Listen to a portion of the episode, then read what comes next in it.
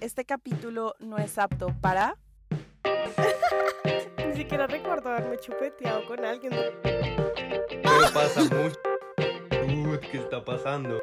Pues huevón, tú te fuiste por las grandes ligas. Este capítulo no es apto para... Tóxicos rompehogares. Hello, hello. Hello, people. ¿Qué se cuentan? ¿Qué se dicen? Otra vez por acá con esta gente. Otra vez con la misma historia, distinto nombre. Sí. Bueno, gentecita, eh, los pocos, las pocas personas que quizás hayan estado hace como uno o dos capítulos anteriores, eh, venimos a contarles, mejor dicho, a recontarles una historia de la vida real. Eh, Es que no sé cómo decirlo. eh, déjame pensar. A ver, a- a- u- existió una situación en la cual eh, no creímos la- que fuera a llegar hasta tal punto, ¿no? O sea, yo creí que siento que ese tipo de situaciones es para gente famosa y no nos considero que somos totalmente famosos para recibir amenazas, pero sucedió. Total, gente. Eh, eso se los vamos a contar más al final del episodio, pero el día de hoy vamos a hablar de toxicidad. Vamos a hablar de relaciones tóxicas, de cómo identificarlas, de cómo decir, puta, estoy más tóxico que Chernobyl, o sea, literalmente. Porque es importante porque todos hemos vivido esta situación y creo que les hablamos desde la experiencia y queremos como que evitar que quizá una persona, si nos está escuchando y está en una relación tóxica o conoce a alguien que está en una relación tóxica, este capítulo los puede ayudar un montón para entender y saber cómo salir de ahí corriendo. Total, porque nosotros tenemos experiencia en primera mano, jueputa. Con Re, reas sí. que nos tocó todo el karma de nuestra vida, literal. Y queríamos empezar a como ¿Cómo Pau y Andy ustedes identifican los red flags? O sea, ¿cómo uno, uno dice, jueputa, no estoy en el, en, el, en el lugar correcto? ¿Cuáles son sus, sus red flags? ¿Cuál es su punto de referencia para empezar? Mis red flags son como... Porque mis red flags es de ser consentida, los red flags que veo en otra persona ya. Yo creo que uno de, yo creo que uno de los red flags más grandes que uno puede ver en una persona cuando estás entrando en una relación es cómo te sientes, literalmente cómo te sientes. Cuando yo estaba en esa relación tóxica siempre me sentía cansada, me sentía triste, me sentía súper baja energía, como que siempre eran peleas y creo que si comienzas a sentirte a ti así, ya hay algo que no está bien en esa relación. Yo siento que una de las red flags que yo siento que más está presente como en toda la gente es que a uno le comienzan a controlar la vida. O sea, y directa o indirectamente, ya sea por debajo de cuerdo todo, siento que uno igual se comienza a sentir controlado, como que uno comienza a hacer cosas que no le gustaría hacer, deja de hablar con personas que no dejaría de hablar normalmente, comienza a hacer otras cosas nuevas que realmente pues como que no son propias de uno, entonces o comienza a sentirse como más irritado por todo el mundo, vainas así, entonces sí siento que es como un como esta manipulación, como este control que las personas ejercen en uno, que no es un control chévere, sino es un control como súper volteado a la arepa, que realmente son todas las cosas malas que podría controlar una persona, todo eso. Total, y pienso que una de las red flags más pailas es cuando uno se aleja de familia, o sea, de amigos y familia. O sea, cuando uno llega en el punto en el que ya no te hablas ni siquiera con tu mamá, tus amigos quedan en un segundo plano, tú no los vuelves a saludar, no los vuelves a ver.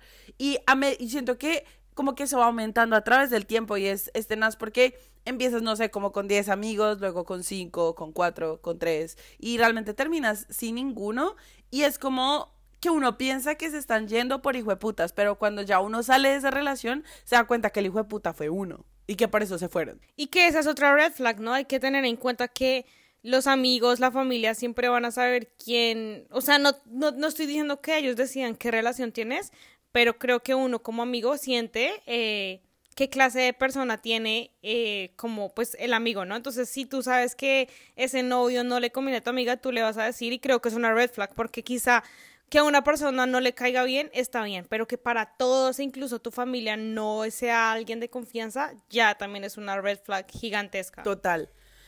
Y pienso que otra, otra, otro factor que en mi caso fue un determinante fue cuando, o sea, conductas que tú no harías solo. ¿A qué me refiero? O sea, eh, por ejemplo, a ti no te gusta ir a ver fútbol y empiezas a ver fútbol, pero no lo disfrutas. O sea, como que lo estás haciendo obligado. O sea, como que estás haciendo vainas que a ti no te gustan, huevón. O sea, no sé. Porque sabes que en el fondo si no lo haces va a ser una pelea y te quieres evitar como esa discusión que va a generar el hecho de no hacer lo que esa persona quiera. Total. Siento que hay muchas red flags que uno puede, digamos que, distinguir en el momento de entrar en una relación, pero ¿qué sucede cuando uno, aún siendo consciente, no quiere salir de esa relación?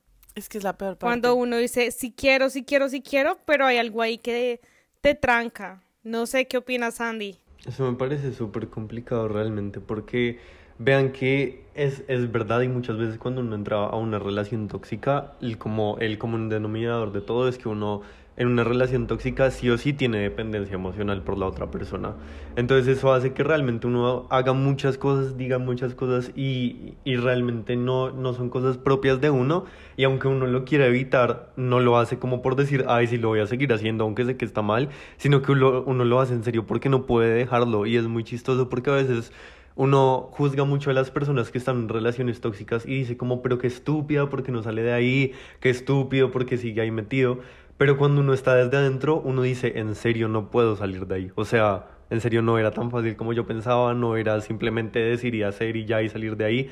No es tan fácil para nada y eso la verdad me parece bastante grave y es un poco eh, preocupante, ¿no? Porque hay mucha gente que de pronto no tiene los amigos, no tiene la familia que los apoyen y uno está ahí solo y así es mucho peor tratar de salir de esas situaciones. O en mi caso también, digamos que cuando a mí me sucedió, es que tú siendo consciente de que tus amigos y familia te están diciendo que esa persona no es la correcta para ti y tú eres consciente, ¿no?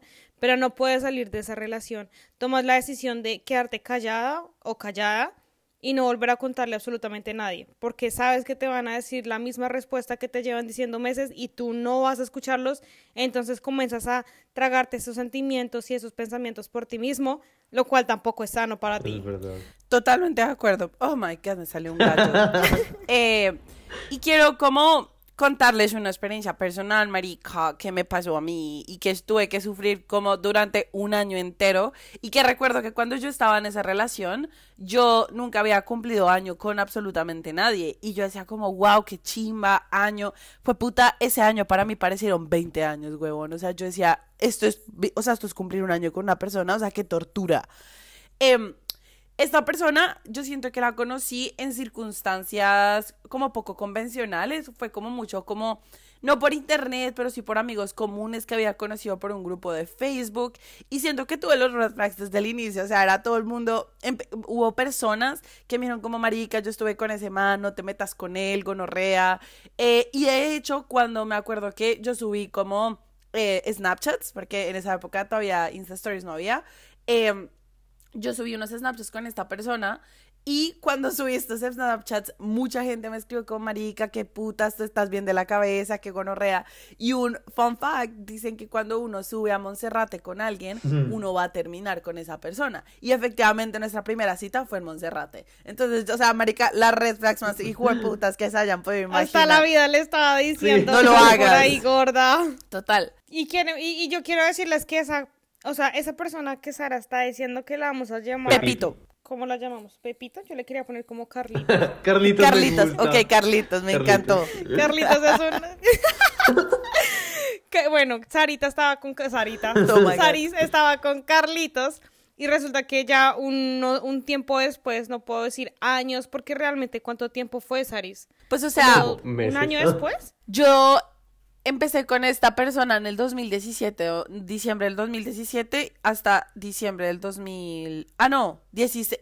O sea, duramos de diciembre del 2016 hasta diciembre del 2017. Y yo lo conocí en el... Andy, ¿en cuándo lo conocí? 2018. ¿Sí? ¿No era 2019? Es que casi, casi que nosotros tres compartimos novio, pana. Ni para qué, para qué, para qué le voy más allá. Compartimos babas. Bueno, Compartimos antes no. Toxicoski. o eso es lo que pensamos, Andy Andy. no compartió babas, pero sí experiencias. Experiencia, sí. Tomamos de la misma botella, eso, eso cuenta. Total. Sí. Entonces, Saris terminó con Carlitos y yo sin saberlo, porque Sara y yo nos conocemos desde hace muchos años, sin embargo no éramos cercanas. No. Eh, yo desconocía totalmente que Saris había estado con Carlos Y después de eso, yo conocí a Carlitos al mismo tiempo con Andy, porque pues Andy y yo estudiábamos juntos y estábamos juntos en el momento en que lo conocimos. Y ahí para allá, pesadilla, pesadilla y más pesadillas, creo yo. Pero bien, Pau, yo tengo una pregunta. ¿Tú cómo te diste cuenta que semana había estado conmigo? ¿Cómo te enteraste? Yo no me acuerdo. O sea, ¿tú cómo te enteraste de esa? O sea, que él y yo habíamos tenido una relación. Oye, ahora que lo pienso, no, no recuerdo cómo fue que yo me enteré que estuvieron juntos. Creo, creo que fue por Valentina. Creo que fue por Charry. Que si no han escuchado el, Oh, capítulo sí, de sí. España, pues allá está ella de, de invitada para Me que encanta. pasen y lo escuchen de una vez. Am, pero miren que, o sea, cuando yo, estoy, yo empecé a estar en esta relación, eh, fue una relación a distancia, no la recomiendo amigos, cero de cero. Em, y era una relación en, en la que, miren, habían actos como, por ejemplo, que hablaba con esta persona todo el puto día. O sea, yo entiendo que uno pueda estar en contacto con la persona que uno está, pero, o sea, no despegarse. O sea, yo iba a clases con eje mal parido en mi celular, o sea, literalmente él no me dejaba poner atención en clase, yo tenía que dormir con él y tenía que hacer vainas que me incomodaban, huevón, en mi día a día, yo era como, men, yo, de- o sea, yo no quiero estar pegada al celular todo el día contigo, quiero tener una vida, ¿sí me entiendes? Y nunca se me va a olvidar que esta persona juzgó mucho mi pasado. Eso fue como una red flag gigante. Jugó, o sea, siempre juzgaba mi pasado porque yo en mi pasado tenía muchos amigos y yo la pasaba del putas. Y él lo juzgaba mucho, todo lo juzgaba con la gente que me junté, con la gente que me juntaba. Y me acuerdo que él llegó el momento en el que me pidió la clave de todas mis redes sociales. O sea, así yo como, claro, la muestra de amor verdadero, marica, ven, te muestro todo. Y nunca se me va a olvidar que estábamos por videollamada y el man le di el acceso a mis Google Fotos. O sea, le di la clave de mis Google Fotos. O sea, está toda, todo lo que ha pasado en mi vida. Y éramos por videollamada y yo tenía que eliminar cada foto que él me decía. Elimina esta, elimina esta, elimina... Marica, yo perdí por lo menos 5 mil fotos con mis mejores amigos, de los mejores momentos del putas. Perdí absolutamente todo. Porque tras de que las eliminamos, me hizo ir a la basura. O sea, si me entienden que las cosas Sí. eran como al trash, me hizo eliminar de la eliminada. O sea, usted no recupera esas fotos, gran gonorrea. Una mierda. Y eso me parece gravísimo porque si se dan cuenta, y era lo que decía Andy, juzgar desde afuera es muy sencillo. Cuando tú estás en la situación y eres tú quien está en esa relación tóxica, creo que no es... No existe la manera fácil de poder decir como me cansé y ya. O quizá para algunas personas sí ha sido, pero pues definitivamente no todos somos iguales y no para todos es fácil terminar una relación más tóxica porque por alguna extraña razón se crea esa dependencia. Yo todavía no entiendo cómo hace, cómo hizo Carlitos para... Es que siento que era como si... No estoy diciendo que nos dijera... No estoy diciendo que fuera brujería, Pero pero, parecía. Pero sí. pareciera brujería, pero era pura psicología de que tú eras el culpable de todo lo que le pasaba y era tu culpa y él era el santo que sufría. ¿Y ustedes qué les pasó con Carlitos? Cuéntenme, o sea, quiero saber todo el sí. Es que yo con Carlitos estuve súper bien, solo que el problema, el- la situación, porque no era problema, la situación es que Carlitos presuntamente Tenía depresión y eh, ansiedad. Tenía depresión. Yo lo conocí con depresión, presuntamente.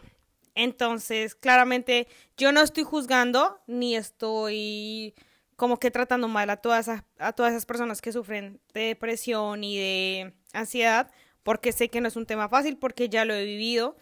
Eh, pero hay maneras de llevarte a la persona. Yo Andy. quiero hacer un paréntesis y voy a echar un poquito al agua a Pau y me voy a echar un poquito al agua a mí. Ahorita estábamos hablando de esto, de, mm, de que pues la, gente tóxica lo hace a uno alejarse de las personas, ¿no? Cuando nosotros conocimos a Carlitos estando en la universidad y em, yo tenía ya mi grupito predeterminado de amigos, Pau tenía su grupito predeterminado de amigos. Yo me acuerdo mucho que Pau era de esas personas que salía mucho con cierto grupo de amigos y la pasaba muy bueno. Ella iba a jugar billar, se iba, no sé, iba a tomarse así fuera una cervecita. ¿Ustedes creen? Conoció a Carlitos, eso dejó de pasar totalmente. O sea, ya no habían estas personas. Entonces yo siento que cuando Pau dice, con Carlitos yo- todo fue muy bien, tampoco fue que todo fuera tan bien porque sí, había Sí. como ciertas cositas como eso. Yo dejé hablar con todo mi Desde- círculo de desde- amigos, digamos. Sí, o sea, desde ahí ya estamos súper mal. Dense cuenta que todavía, en parte, yo sigo defendiendo a Carlitos y ellos todavía me siguen diciendo, deja de defender a Carlitos porque, No, porque pana. la verdad ni siquiera me acordaba de eso. Es que lo que pasa es que, que uno, nosotros quedamos, o sea, quedamos como con eh, un poquito de, de aculillamiento eh, por la supuesta amenaza que nos hicieron, güey, porque les tenemos que contar. Nos amenazaron por este podcast, gonorrea. Nos amenazaron, huevón. Definitivamente creo que nosotros estaríamos felices de poderles contar absolutamente la, toda la historia de principio a fin, cómo sucedió del todo, pero pues hay Pero lo vamos a hacer. Y entonces. pero me vale. Pero bueno, Pau, o sea, ¿qué circunstancias fueron esas, huevón? O sea, porque siento que, en serio, cuando una persona así fue puta, o sea, hay putazos, no se puede. Y, y, y, siento que lo que dice Andy es verdad. Tú te alejaste de todo tu círculo social, Andy igual, y ustedes, ¿cómo llegaron? O sea, es que, huevón, uno se analiza y dice, puta, yo cómo llegué a ese punto. Mira, la, yo lo tengo así. Un día estaba conociéndolo y usando su chaqueta y en un abrir y cerrar de ojos estaba en el psiquiatra viendo cómo personas alrededor mío se pegaban contra la pared, caminaban como zombies y gritaban amarrados. Literalmente siento que eso fue en un chasquido que yo pasé de conocer a una persona a estar literalmente casi que yo también pidiendo a gritos un psicólogo porque no hallaba qué hacer. Y Carlitos nunca les dijo, ¿cierto? Él nunca les dijo que tenía depresión o estas vueltas, ¿no? Carlitos nos dijo, pero lo pintaba de una manera muy ¿cómo decirlo? Como que muy sufrida. Pero, o sea, yo vuelvo y digo, yo entiendo que una persona con depresión tiene sus situaciones y no es fácil.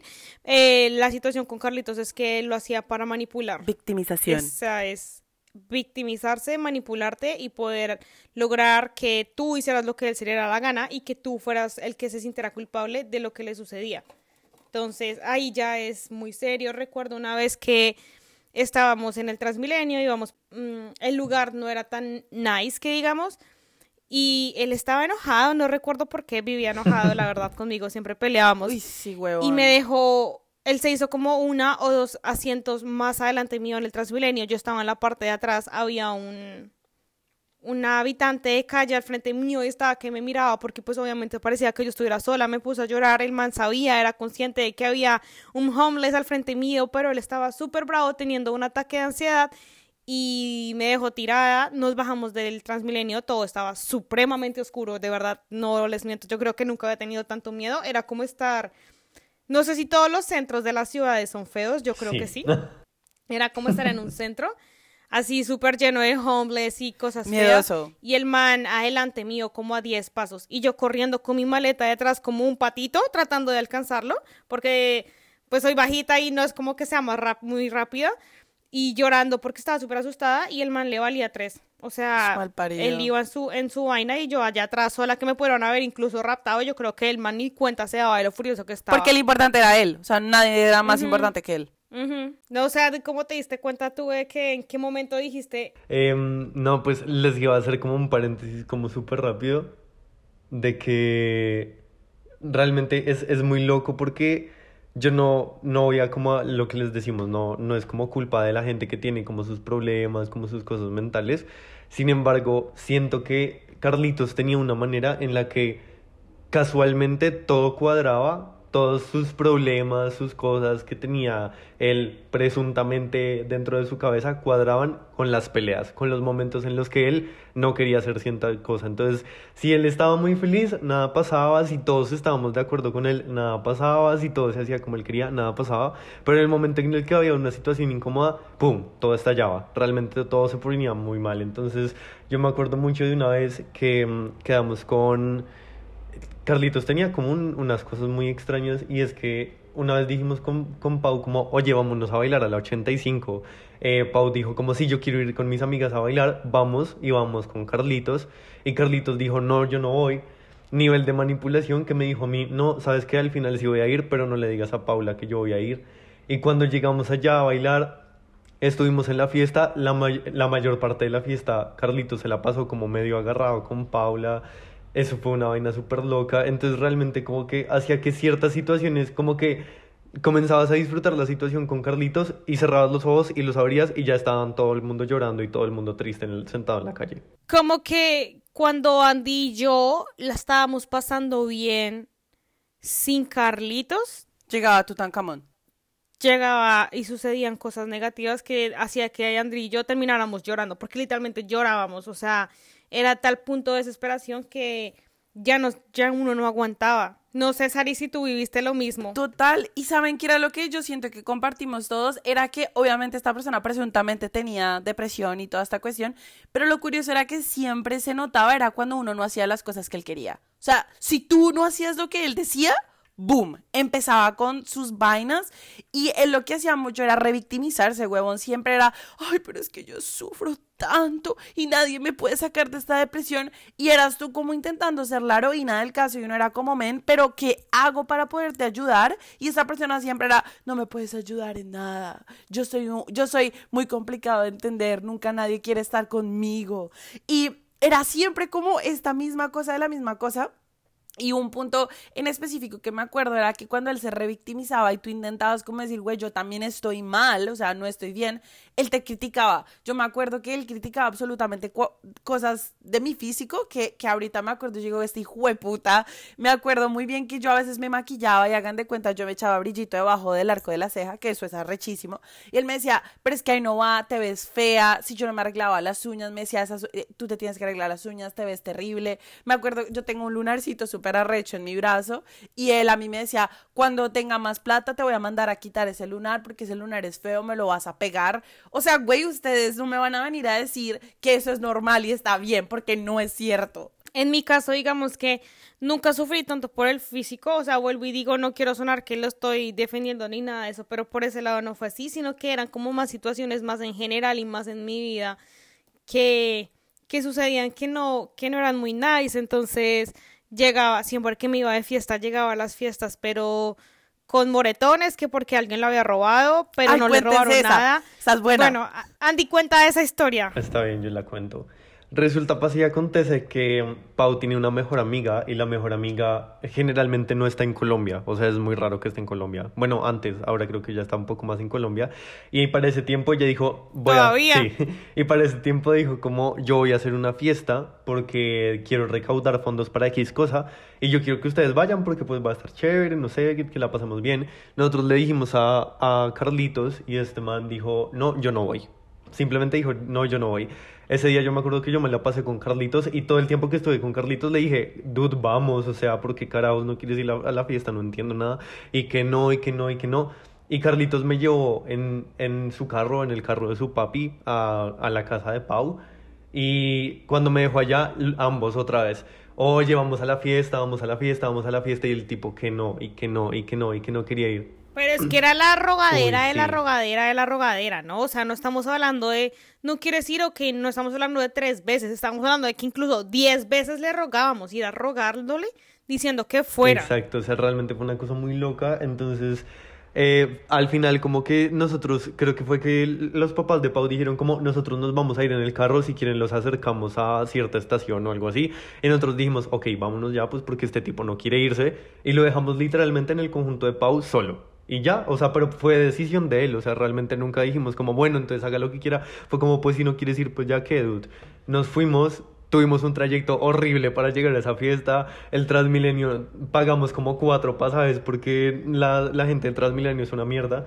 Eh, presuntamente. Ah, entonces, ya como que llegamos a la fiesta, duramos... Marica, ¿en dónde eran? ¿Soacha o qué hijo de putas? Era, era re lejos, era de la casa de Pau, era, yo siento que era re lejos, y más que nosotros íbamos en Transmilenio.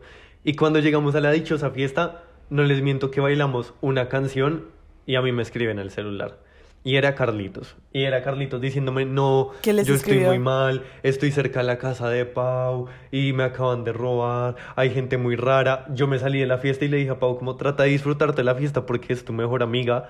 Pau se quedó adentro, a mí me tocó ir a recoger a Carlitos a no sé dónde, que era como a una estación de Transmilenio. Al final el man llegó con una cosa, me acuerdo, con una cosa como en el cachete, como si fuera un rasguño. Y llegó así como todo, todo mal, todo temblando, todo distraído. No le hablaba a Pau, o sea, nada le hablaba a Pau. Y yo trataba como de, dude, ya basta. Y qué rabia acordarme.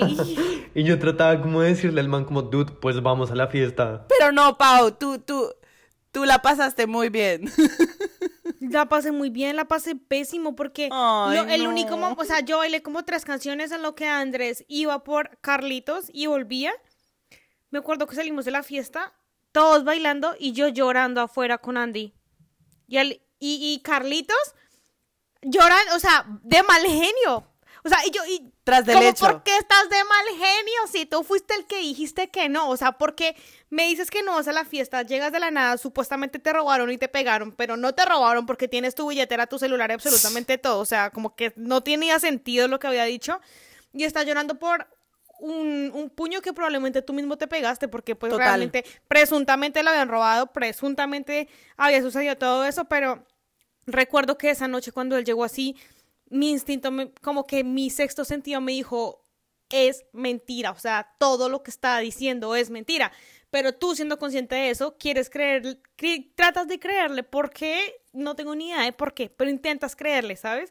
Recuerdo una vez que fue, estaba en la casa de Carlitos, nos peleamos como raro, porque es que eso era pan de cada día. O sea, de verdad les digo, pan de cada día.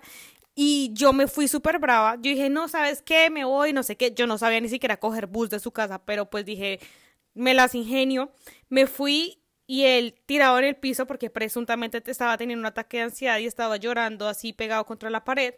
Eh, no quiero que piensen que lo dejé solo ni nada, sino que ya llevábamos un buen tiempo y yo ya sabía cómo manejar la situación con él, sabía cuándo estaba bien, sabía cuándo estaba mal y eso era eh, puro capricho me fui y como cuando medio logré tomar el bus que era, porque igual cogí el bus que no era, comenzó a temblar. Eh, hubo un temblor en Bogotá. Yo súper asustada, sola en el bus, viendo cómo todo el mundo corría, cómo todo se movía. Yo no había andado mucho de la casa de él y yo lo llamaba y lo llamaba y lo llamaba y no me contestó hasta por la noche.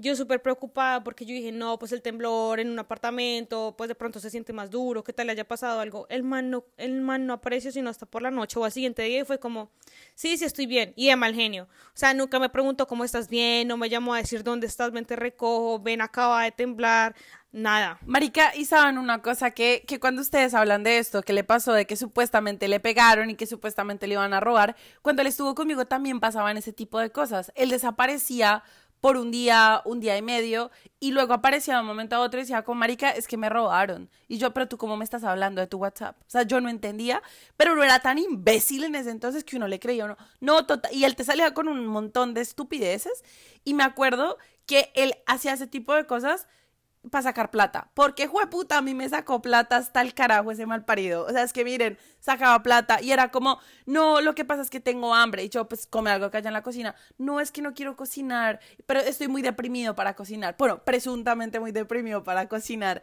Y yo era como, ay, vale. Y yo le mandaba comida. Eh, yo me acuerdo que yo le hacía transferencias para que se fuera a jugar, a gastársela. Yo era como, o sea, pana, eso cómo va a ser normal. Y yo acá encerradita, sin un, ni un solo amigo y sin nada que hacer. Y claro, la huevona fui yo, o sea, eso no lo vamos a negar. Pero son cosas que no son normales, parce. O sea, y eso, eso porque tiene que ser normalizado de que te hacen y te hacen. Y claro, tú no sales. Y otro factor que a mí también me pasó estando en esa relación fue que esa persona me puso los cachos, pero o sea, me los puso bien puestos, marica. Yo sigo pens yo y yo estoy en el proceso de algún día entender si también me sucedió lo mismo o no, o sea, desgraciadamente todavía no puedo saber si, si también me, me hizo lo mismo a mí, entonces quiero dar ese paréntesis porque si alguien que está escuchando el podcast algún día, si sean tres años, diga, le voy a decir a Paula, se lo agradecería mucho. No, y miren que a mí me pasó algo tenaz con esa situación, fue porque yo obviamente estaba a distancia y toda la cuestión, y yo me empecé a pillar que algo estaba pasando, porque éramos tan tóxicos que nos compartíamos la locación. O sea, yo, yo, yo creo que puede que tú te compartas la locación con alguien si sabes, o sea, como que quieres saber que esa persona está segura, que está bien, que lo que sea, pero en nuestro caso era por pura y física toxicidad. Y me acuerdo que yo empecé a ver que él estaba en gran estación, pero él me estaba haciendo otras cosas y yo me la pillé y pues yo hice algo como un poquito oso, pero pues me vale huevo. Y fue que yo subí un video a un grupo de Facebook que yo estaba, en donde muchas personas lo conocían, subiendo, este gonorrea me puso los cachos con una persona de este grupo. Y todo él me lo tapaba, él me decía, deja de ser ridícula, confía en mí, y me empezó como a matar la cabeza. Y yo, de hecho, lo, o sea, yo hice, yo le creí. Y cuando yo volví a Colombia, me acuerdo que yo una vez le agarré el celular, eh, no hagan eso. Y yo busqué la conversación con esta persona y eh, uno se podía dar cuenta que eliminaba, él eliminó la conversación. Pero igualmente yo seguía como una huevona. Y hasta hace un año, dos años, la persona con el que él me puso los cachos me escribió una marica, una pelada súper linda, me dijo como, mira, yo también sufrí los maltratos de él, él sí te puso los cachos conmigo, te pidió perdón, él me mentía sobre, sobre ti todo el tiempo, él me decía que ustedes ya no tenían nada. Y, o sea, qué lindo que e, esa sororidad de esta pelada, pero que gonorrea que en mi cara me mintió este hijo de puta siempre. Yo quiero hacer un paréntesis súper rápido para decirles, eh, cuando sucedió lo del capítulo pasado que nos hizo volver a, a, grabar, digamos que este capítulo, nos acusaron de ser unos resentidos y yo les voy a decir, vean, no fuimos ni una, ni dos, ni tres, ni cuatro, ni cinco personas a las que esto les pasó con el mismo Carlitos, ¿no? Sino que hay mucha gente y realmente me hubiera gustado como por escribir a cada una de esas personas y decirle, parce, danos tu testimonio, porque este capítulo yo creo que también es mucho para decir, hey, si están con una persona que es Carlitos o es igualita a Carlitos, usted huya ya de ahí porque esta persona tiene una fila de víctimas y ustedes escuchan este capítulo y dirán, no, esta gente tiene mucha ira por Carlitos y todo esto, y sí, pero realmente el punto de este capítulo es que nosotros hemos sufrido tanto como, a, como todo este tipo de, abuso y como todo este tipo de, de, vainas de manipulación que decimos, ojalá no le pase a nadie más. Y hacemos como nuestro mejor esfuerzo porque no le pase a nadie más, a nadie más y porque realmente la gente se dé cuenta de que, de que eso está mal y, y que hay gente que lo puede ayudar y que tienen que salir de ahí de una u otra manera porque es duro y es difícil y que a uno lo engañen, lo manipulen y que tras del hecho le quiten plata, duro. Esa amenaza esa presunta amenaza que recibimos hace una semana, eh, aquella persona eh, que nos escribió, o bueno, que sí, que nos escribió, eh, también se refería a que nosotros éramos unos inmaduros y unos niños. Let it be. No, no siento que por el hecho de uno querer contar su testimonio para que otras personas abran los ojos, signifique que eso es ser un niño. Un inmaduro sería dejar así llorar y decir, ya pasó, pago psicólogo, el, pago el psicólogo con el trauma que esa persona me, me causó y ya está. Entonces, creo que esto es más como el hecho de querer evitar que tu persona que nos estás escuchando caigas o puedas salir de ahí porque porque si uno puede ayudar a las personas de cierta manera con una experiencia que uno ya tuvo, pues ¿por qué no? ¿Sabes? A mí yo le agradezco mucho a Sara que de una u otra forma siempre me estuvo avisando y le agradezco a Andy porque si Andy no hubiera salido ahí, yo tampoco habría salido. Y pues porque estamos hablando de la misma persona. Entonces, si uno puede dar su granito de arena, ¿por qué no? Total. Y además de que hay una cosa que yo creo que es como la sororidad y como esa empatía. Y eso obviamente a ti te van a querer callar siempre porque es minimizar las cosas que te pasan cualquier persona siempre va a querer que se minimice todo y, y tú lo que y te van a hacer sentir mal de lo que tú estás haciendo y nosotros si llegamos a sentir eso en un momento, pero dijimos como ni por el puta nos vamos a quedar callados, así nos llegan inmaduros, bebés, lo que sea. Pero para nosotros sí es importante poner un precedente de lo que pasó, porque miren, yo he hablado con muchas personas, he tenido gente cercana a mí que me decía, huevón, yo también fui víctima de esta persona. Y fue mucho maltrato psicológico el que nosotros sufrimos, y eso no está bien y no es normalizado, y ustedes no tienen la culpa, huevón. Eh, y algo que también quería como queríamos contarles es que después de yo pasar ese año de relación con esta persona, fue pues fue tenaz y lo que sea, y yo después de un tiempo me enteré de que Pau estaba con él, porque yo a Paula seguía en Instagram, y yo empecé a ver que Pau compartía unas stories muy sad, con frases muy referentes en específico, y como yo sabía que Pau estaba con, con Carlitos, entonces yo empecé, yo me tomé mi tiempo, yo la stalkeé de la vida como para estudiar la situación, y yo le escribí a Pau, y yo, hola Pau, ¿cómo estás? ¿Cómo te encuentras? Y empezamos a hablar como sin ningún tema y yo al final le dije, mira, Pau, yo te quiero decir, tú estás con una persona muy tóxica y ella me, ella, en ese momento tú estabas súper peleada con él. Eh, y entonces Pau me ¿Tan lo raro? dijo. Sí, y Pau me dijo como, sí, Saris, yo estoy re mal, este man a mí me robó mi gata, eh, él, ha, él ha hecho cosas que me han dolido mucho y lo que sea. Y yo intenté estar para Pau en muchas circunstancias y y lo agradezco tanto de haberla podido ayudar de alguna forma, pues que luego volvió con él, pero que te diste cuenta sola, ¿sí me entiendes? Pero pues, pues no sé, yo siento que si ustedes pueden, métanse ahí, putas, vale huevos, si pueden ayudar a alguien, yo digo que vale la pena, porque pues no sé, Pau, tú que cuando yo te escribí para ti eso, ¿cómo fue? Pues digamos que yo ya en el fondo sabía que Sara me escribía para eso y yo decía una persona más a la lista de gente que me está diciendo que no esté con él, pero pues obviamente vuelvo y digo, creas esa dependencia y esa inseguridad. Eh, yo acababa de mudarme de país, entonces no conocía a nadie, no tenía a nadie. Obviamente eso le sirvió a él para yo engancharme más a su pues a la relación que teníamos. Entonces, claramente para ese momento para mí no fue nada fácil. Pero cuando Sara estaba contando todo el tema de las, de las fotos y eso, recuerdo mucho que cuando yo ya estando acá, estamos hablando de hace un año, presuntamente un año, eh, eh, recuerdo que una vez me dijo, estábamos hablando normal por chat y me dijo, sabes que ya no quiero hablar más contigo, quiero tomarme como el resto del día solo. Y yo le dije, ¿qué te pasa? O sea, ¿qué pasó? ¿Qué hice? Nada, solo quiero estar solo, no quiero nada, no sé qué, quiero estar para mí, mi, like, like, eh, myself. Y yo le dije, pero tienes que explicarme si fue que hice algo, algo así, que no, yo no sé qué. Se puso súper bravo porque pues yo le estaba pidiendo como un poquito de explicación de por qué la nave había tomado esa decisión. Me dijo, no, no, no, fue tu culpa, solo quiero tener mi tiempo libre. No sé qué, tú has hecho lo mismo conmigo, tú también has hecho eso, tú también lo has hecho. Y yo le dije, hey, yo te pido dos, tres horas para estar con mi familia y te explico el por qué tú me estás pidiendo todo un día solo. No, no sé qué. Se Sin explicación. Eso fue como a las 8 de la noche. Oigan, no apareció más. Le entraban los mensajecitos y yo le decía, por favor, Carlitos, respóndeme llorando súper mal, súper triste. Y el man no me respondía. Pasó toda la noche, toda la madrugada, bla, bla, bla. Yo me acuerdo que, sabes, no dormí tanto escribirle y llamarle. Yo creo que ese man amaneció como con más de 70 mensajes míos y 50 llamadas. Y fue como, ya estoy bien. Sí, ya, ya pasó mi día libre, gracias. Y ahora que lo pienso, yo digo, ¿será que el man me estaba haciendo infiel y yo por allá llorando pidiéndole una explicación? O sea, es que acabo de caer en cuenta Sara contando la historia, ahora que lo pienso, como que todo se une, como que no tiene sentido. Y su excusa fue decirme, tú también haces lo mismo, no vengas acá a reclamarme, desaparecido. Andy, ¿a ti qué te pasó así? Cuéntanos story. Story time. Ven que a mí me parece como un poco triste y me, me da un poco de, de ira.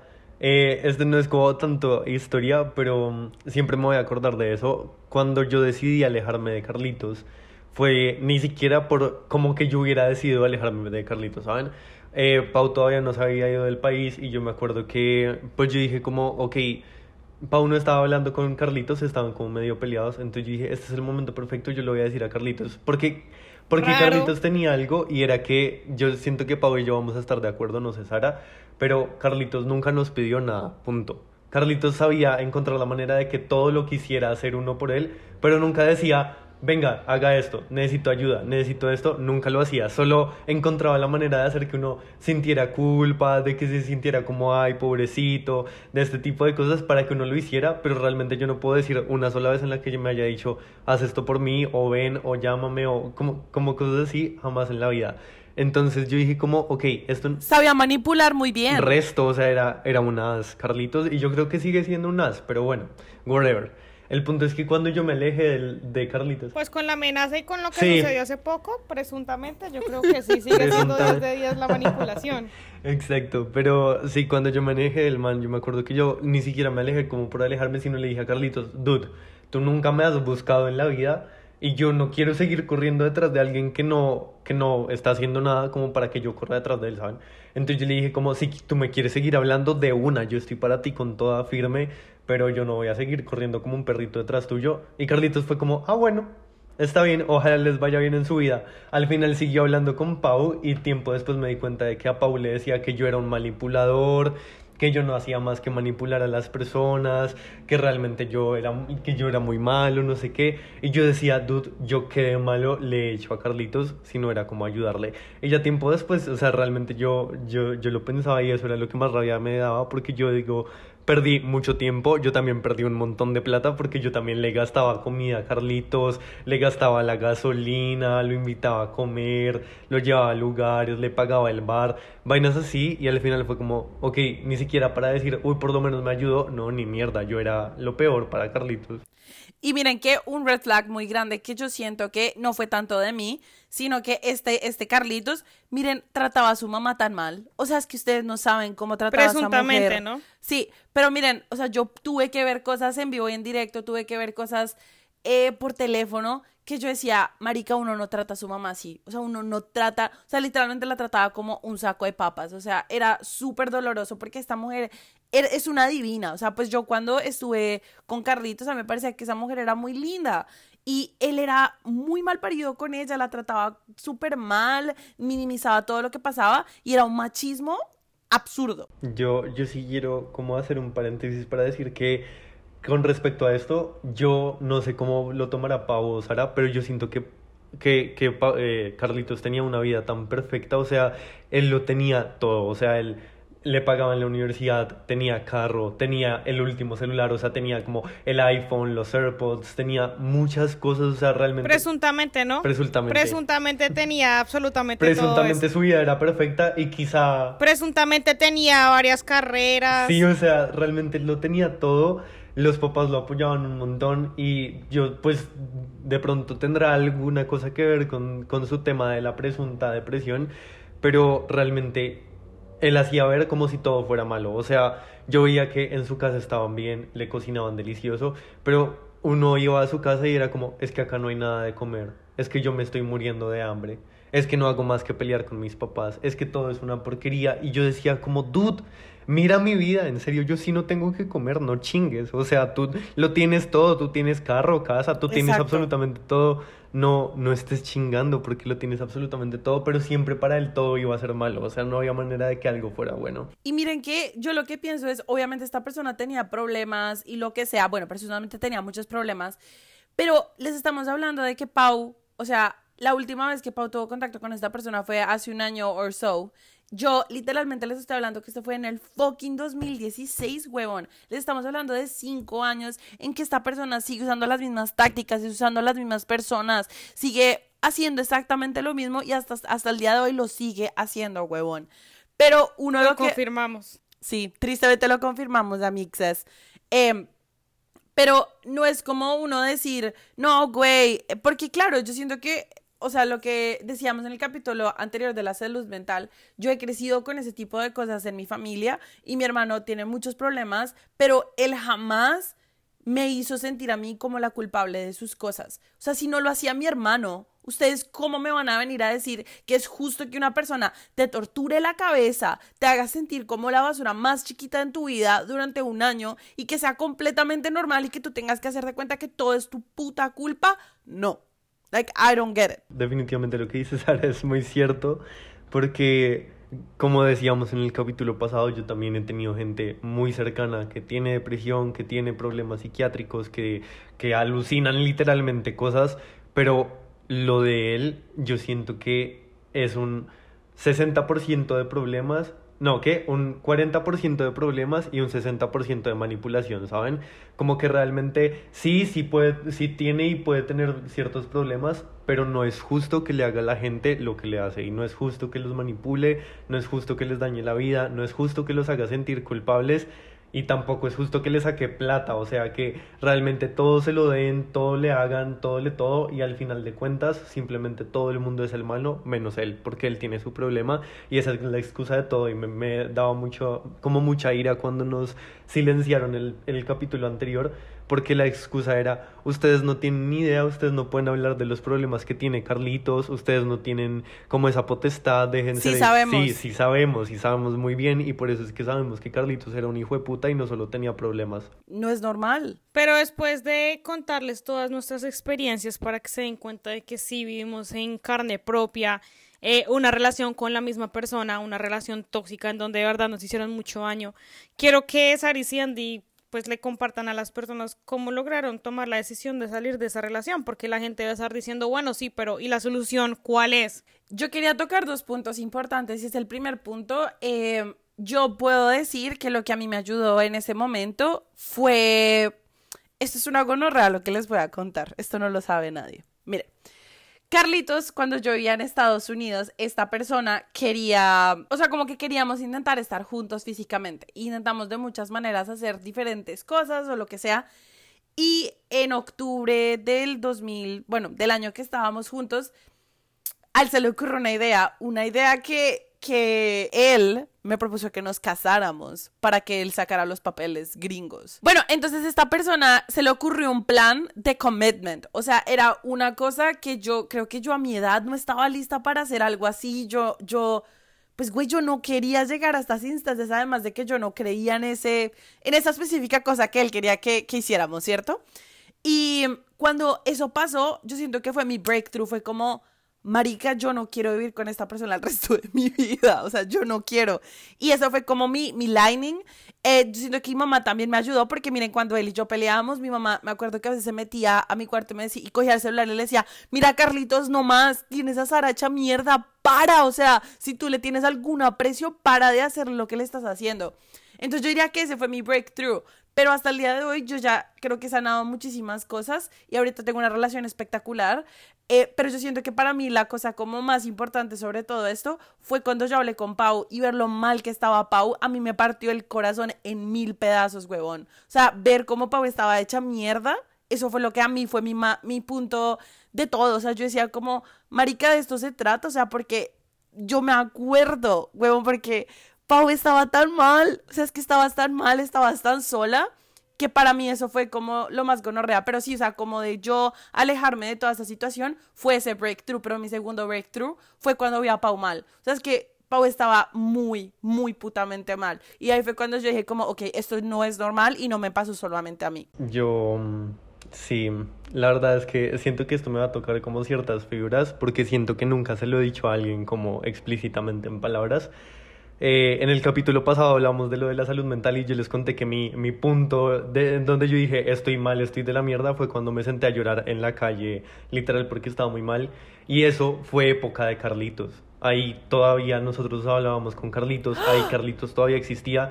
Entonces yo me estaba hundiendo tanto, o sea, ya no quería estar en la universidad, con Carlitos todo era un tema horrible, estaba perdiendo a mi mejor amiga porque Carlitos le decía que yo era la peor persona del mundo, en la casa todo estaba una mierda, entonces yo estaba tan hundido, tan, tan hundido, y la verdad es que yo sí voy a hacer este paréntesis para decir que cuando uno tiene dependencia emocional, uno tiene que comenzar a trabajarlo desde mucho antes, porque ya yo ya he tenido antecedentes de dependencia emocional con otras personas.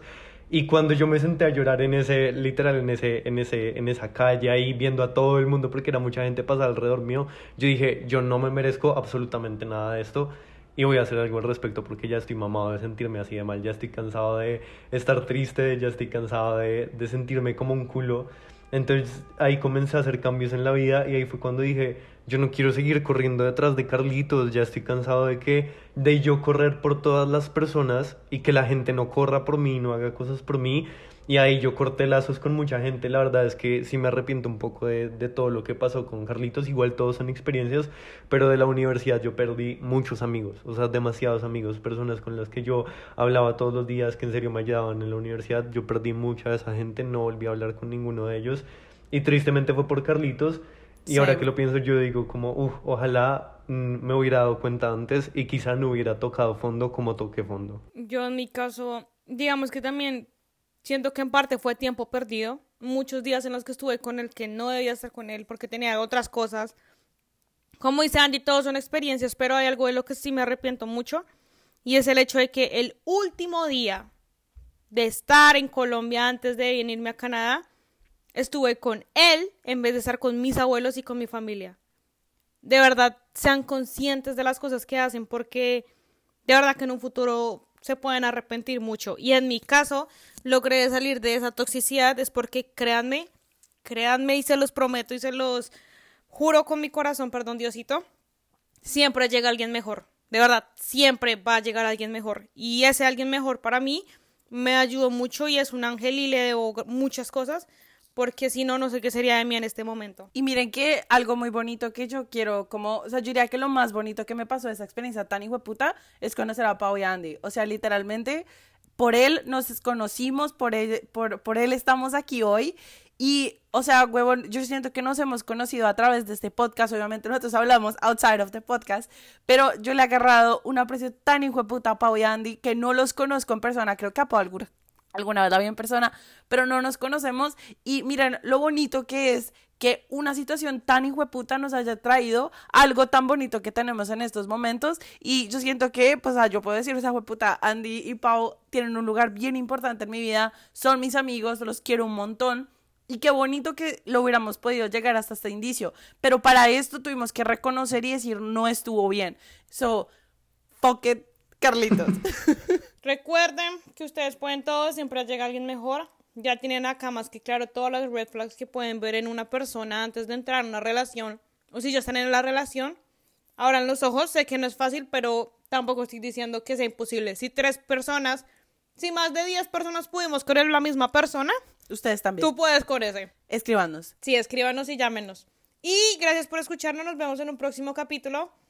No olviden seguirnos en nuestro Instagram, como es Andy. Arroba no apto para podcast y próximamente el TikTok otra vez para ponernos el commitment del TikTok. ¡Yay!